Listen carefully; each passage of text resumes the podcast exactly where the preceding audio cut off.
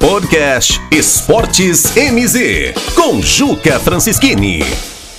Salve, salve, amigos do esporte. Terça-feira histórica, terça-feira de grandes jogos. E o maior de todos acontece lá na Europa.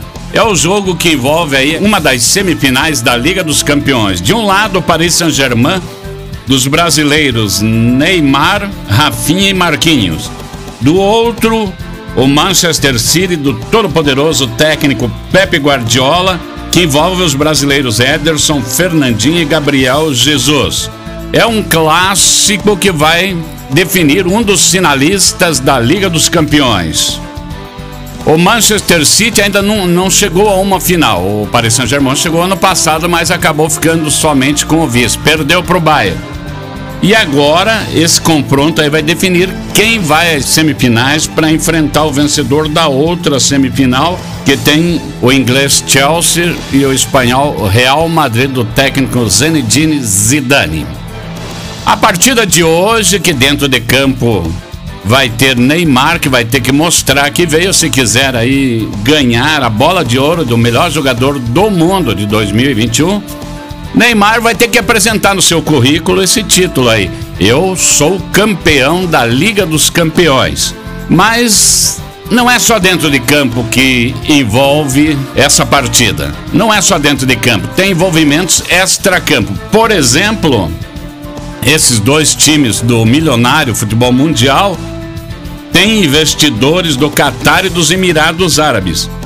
Catar e Emirados Árabes não tinham relações diplomáticas desde junho de 2017 até agora, janeiro, quando voltaram a estreitar suas relações diplomáticas. Mas uma rivalidade geopolítica muito grande, investimentos grandes que possibilitaram a esses times fazer grandes contratações.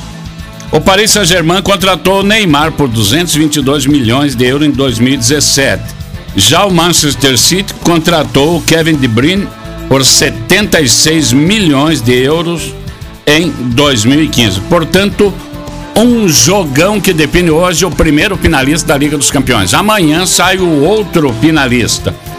E hoje também é dia de brasileiros em campo pela Libertadores da América.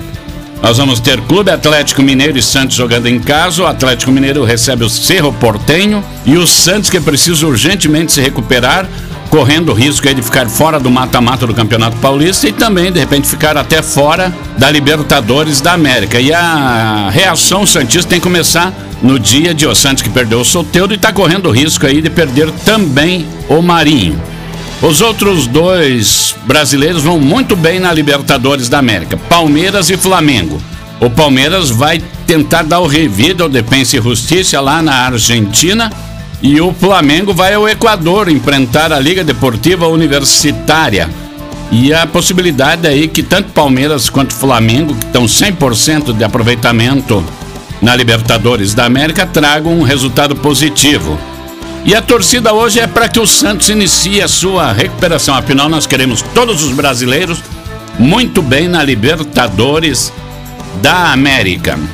Eram essas as nossas considerações nesse podcast de hoje, falando desta terça-feira histórica que tem um jogaço na Liga dos Campeões e que tem brasileiros na Libertadores da América. Podcast MZ Esportes com Juca Francischini.